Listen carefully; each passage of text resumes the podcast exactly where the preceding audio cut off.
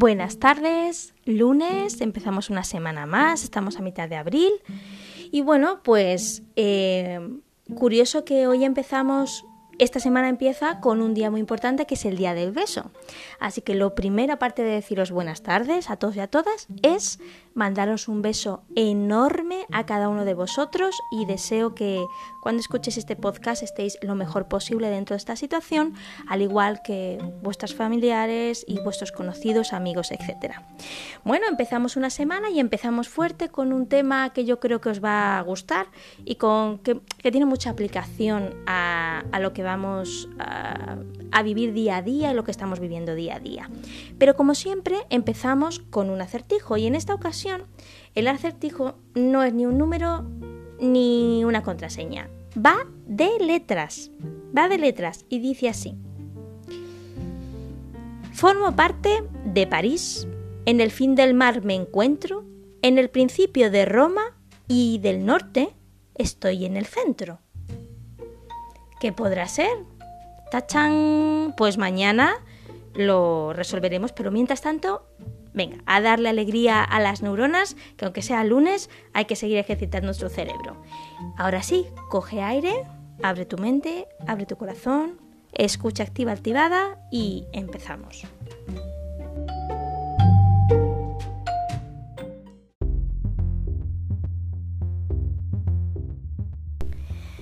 Bueno, entramos de lleno en, la temática que he elegido para este lunes y que es uh, un tema que, bueno, surge de otros que ya hemos ido tratando en estos podcasts anteriores y evidentemente tendrá relación con alguno que vendrá. A mí me gusta que las cosas tengan un, cierto hilo conductor y bueno, que uno de uno se deduzca a otros y que tengan asociación, que uno pueda asociar eh, conceptos de manera rápida, de manera fluida.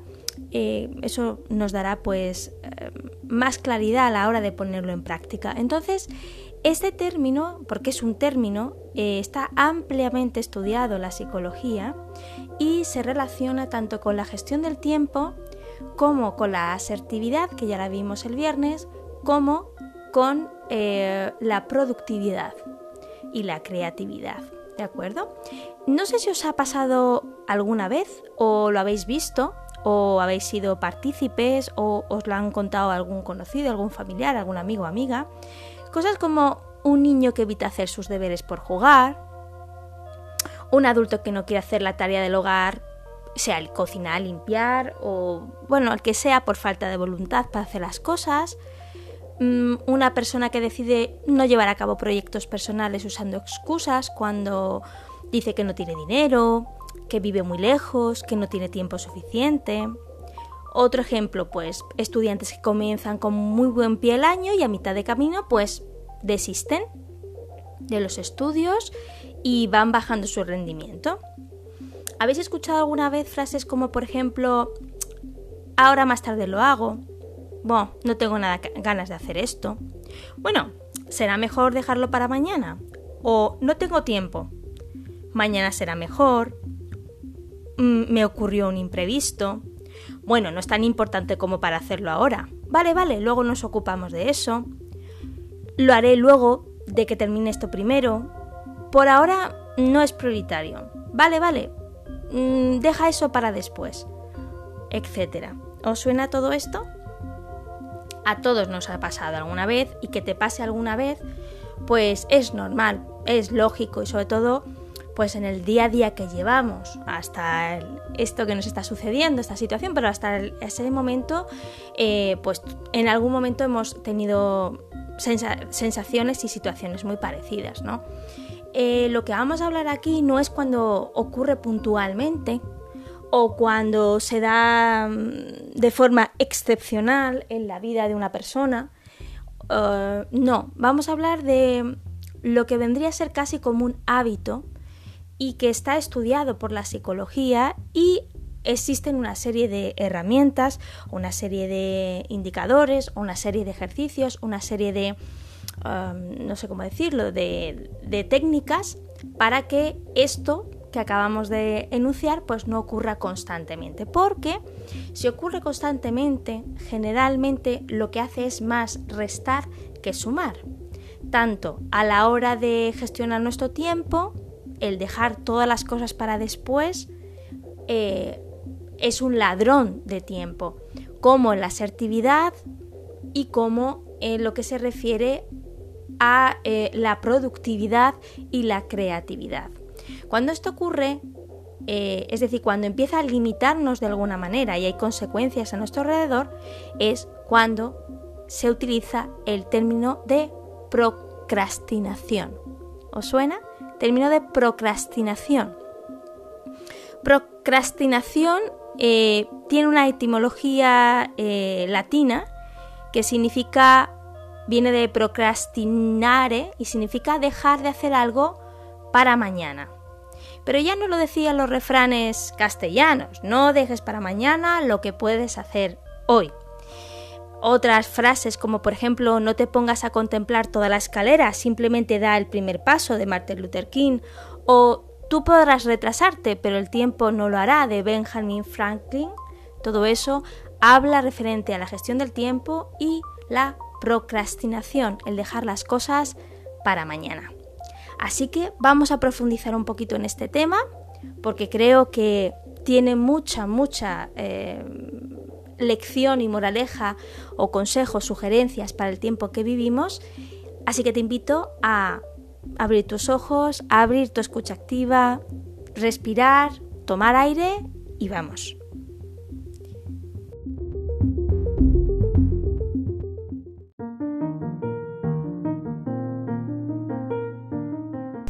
Bueno, pues vamos a indagar un poquito más en el tema de la procrastinación. Eh, existen muchos artículos, muchas definiciones, pero yo me voy a quedar con lo expuesto en un blog que os recomiendo que se llama areahumana.es, que habla precisamente de este tema y dice la procrastinación o el obstáculo que te impide alcanzar tus metas.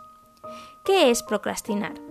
La procrastinación o postergación se define como la acción o hábito de postergar actividades o situaciones que deben atenderse, sustituyéndola por otras más irrelevantes o agradables y que interfieran de forma significativa en tu vida, afectando a tu bienestar emocional, personal, laboral o social. Se estima que la procrastinación como problema crónico afecta al 20% hasta el 25% eh, por ciento de la población en general. Todos, todos tenemos la tendencia a eludir alguna situación o tarea, al percibirla como desagradable por algún motivo, ya sea por fuerza, por energía, por esfuerzo intelectual o emocional, por grado de atención y concentración que requiere. El problema se produce cuando esta situación o tarea de algún modo nos beneficia o estamos obligados a realizarla y aún así la posponemos. Todos en algún momento dejamos para mañana lo que podemos hacer hoy, pero cuando este estilo de afrontar las responsabilidades y las metas es habitual, crónico y tiene consecuencias para nosotros y nosotras, afectando a nuestros sentimientos, generando ansiedad, malestar, dañando nuestra autoestima e interfiriendo y dificultando nuestra vida, estaríamos hablando de procrastinación como un verdadero problema. Tal vez la clave para identificar que estamos teniendo un problema como este es cuando lo hacemos a pesar de saber que las consecuencias negativas llegarán. Es muy importante no confundir procrastinar o postergar con ser vago o vaga. Esto segundo significa tener poca o ninguna disposición para hacer las cosas, y este no es el tema de la procrastinación. El procrastinador o procrastinadora tiene la sensación de pérdida de control sobre lo que quiere hacer, sobre su vida, y va hacia la inestabilidad emocional. Sus intenciones cada vez cuentan menos y le invade una gran frustración. En esos momentos, en el procrastinador o procrastinadora aparecen pensamientos negativos. Creen que no serán capaces de empezar, empieza la rumiación, es decir, pensamientos eh, cíclicos negativos, como debería haberlo hecho y, ya, no creo que pueda, tal vez mañana estaré más motivado, etc. Procrastinamos con muchas y diversas cosas, tareas cotidianas, necesidades, incluso responsabilidades. La tarea que posponemos es valorada por nosotros como abrumadora, incómoda, difícil estresante y tenemos miedo a hacerlo mal, al fracaso, a no poder con tanto, etc. Pensamos muchas cosas en relación a esa tarea, que la haremos mejor mañana, que llevándola al límite del tiempo nos veremos obligados a hacerla, que bajo presión lo haremos mejor, que en realidad no es tan importante. Pero no nos engañemos, son excusas. Nos cuesta y no nos gusta afrontar lo que nos hace sentir mal, nos da miedo, etc. Tal vez tengamos dificultades para resolver sobre cómo afrontamos o mejor dicho, cómo no afrontamos esas cosas. Las distracciones son una cuestión fundamental en este término. A veces son incluso más creativas y requieren más tiempo que la propia tarea. En la oficina, colocar los papeles, mirar el correo, contestar Twitter, todo menos abordar el informe o recopilar la información para hacer la declaración de la renta. ¿Por qué procrastinamos? Algunas de las razones investigadas, aunque hay muchísimas, son ante una tarea que nos cuesta, por algún motivo, es una respuesta natural del ser, humano huir de sensaciones negativas. Investigadores han demostrado que los procrastinadores tienen una acusada tendencia a escoger la gratificación inmediata y a no valorar las consecuencias a largo plazo. Posponemos para evitar situaciones y emociones negativas, como el miedo, la ansiedad, la frustración, etc. Este mecanismo de huida se instala, porque cuando hacemos algo que elimina el malestar, nos alivia.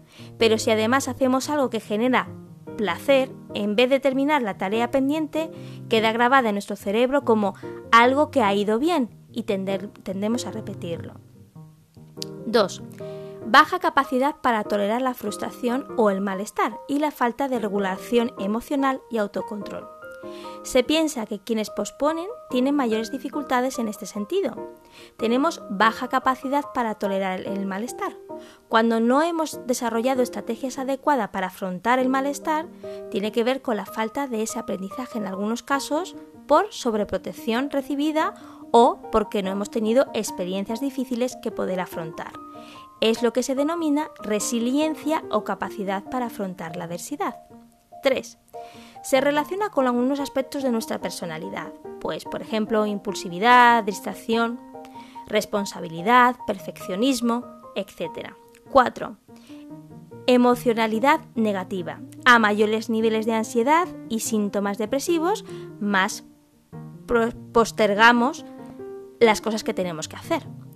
5. Estilos de afrontamiento. Hay personas que tienen a afrontar las cosas de forma pasiva o evitarlo, en vez de ser activos y centrados en la búsqueda de soluciones. 6. Tener una baja autoestima y baja autoeficiencia percibida se ha visto que son variables asociadas a este concepto. En un estudio de 1980 se encontró que el 8% de los procrastinadores afirmaban personalmente que le faltaba confianza en sí mismo para poder hacer las cosas y tareas. 7. Las características de la propia tarea que tenemos que hacer. Cuanto menos nos gusta la tarea, menos probabilidad tendremos de hacerla. Cuanto más lejos percibamos las consecuencias de hacerla o no hacerla, más probable es que caigamos en esta tentación y tendamos a realizar aquello que nos aporta un placer más inmediato. Esto pasa con el tabaco, entre otras muchas cosas. 8. Se ha asociado también con dificultades en la organización. En diferentes estudios se ha encontrado una importante relación entre la procrastinación y el fracaso en la organización, autocontrol y en la capacidad de planificación. Consecuencias. Pues las consecuencias son a nivel de nuestro estado de ánimo, nuestro rendimiento laboral y académico, también incluso consecuencias económicas y nuestra autoestima. ¿Cómo podemos dejar de procrastinar? Hay siete conceptos. Primero, reconocer que lo hacemos y saber en qué ámbito de nuestra vida lo hacemos con mayor frecuencia. Segundo, entender por qué lo hacemos en cada uno de nuestros casos particulares. Por ejemplo, ¿no nos organizamos bien? ¿No toleramos el malestar? ¿No reconocemos las dificultades para hacer las cosas y no le damos solución? En muchas ocasiones puede que seamos conscientes sobre el malestar que nos produce hacer ciertas tareas, pero en otras ocasiones no lo somos tanto. En este caso vamos a mantener el problema de postergación mucho más tiempo. Detectar estos elementos y estar atentos y atentas es un primer paso importantísimo para afrontar este concepto.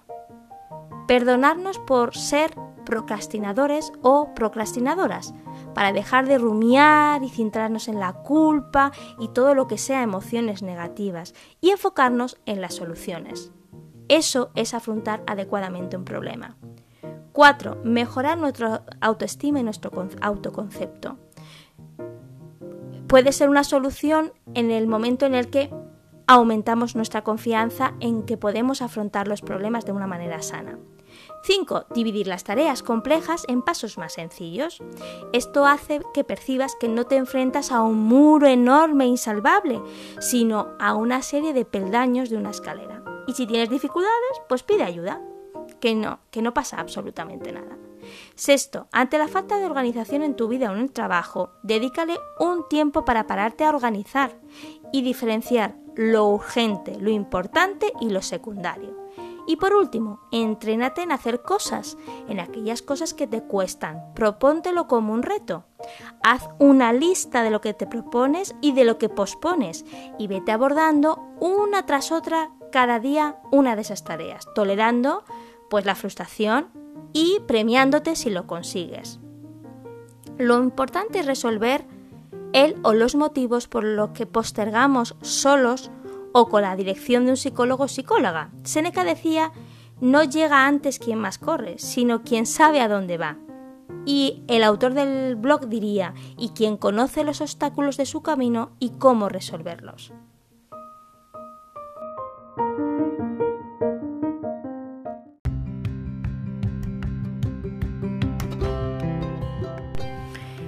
Pues yo creo que ha sido un texto bastante completo, bastante clarificador y sobre todo la última parte, la verdad que muy práctico. Eh, yo creo que, en mi opinión, este tiempo que estamos viviendo ahora, cada día queda un día menos, pero es verdad que ya llegado a este punto, eh, como decía en el podcast del viernes, nos podíamos empezar ya a sentir cansados, algo nerviosos, impacientes, expectantes y todos esos sentimientos y emociones que son necesarias identificar, ya lo hemos dicho muchas veces, y drenar, no evitar, sino drenar y aceptar, pues nos puede llevar a cierta procrastinación en nuestras tareas.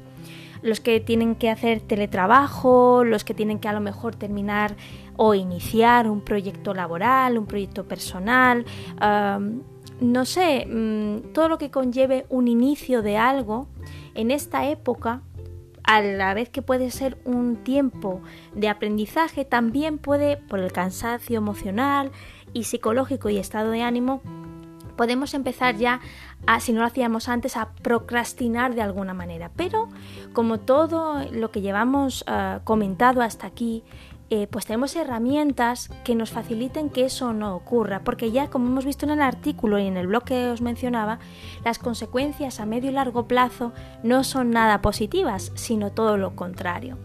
Si algo ha tenido esta situación eh, tan inimaginable hace unos meses, es que los después, los luego, los más tarde, lo ahora voy dentro de un rato, pues ya no tienen cabida en nuestra vida. Digo no tienen cabida en nuestra vida eh, si me estoy refiriendo a lo que es realmente importante, fundamental, urgente y esencial en nuestra vida.